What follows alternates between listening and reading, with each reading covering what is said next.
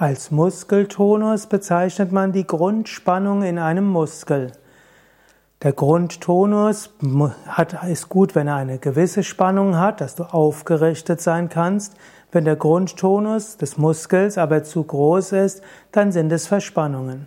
Tiefenentspannungstechniken können auf der einen Seite helfen, den Muskeltonus zu reduzieren, dann führt es zur Entspannung, aber dann, wenn du aufstehst, dann können die Muskeln wieder gut verwendet werden.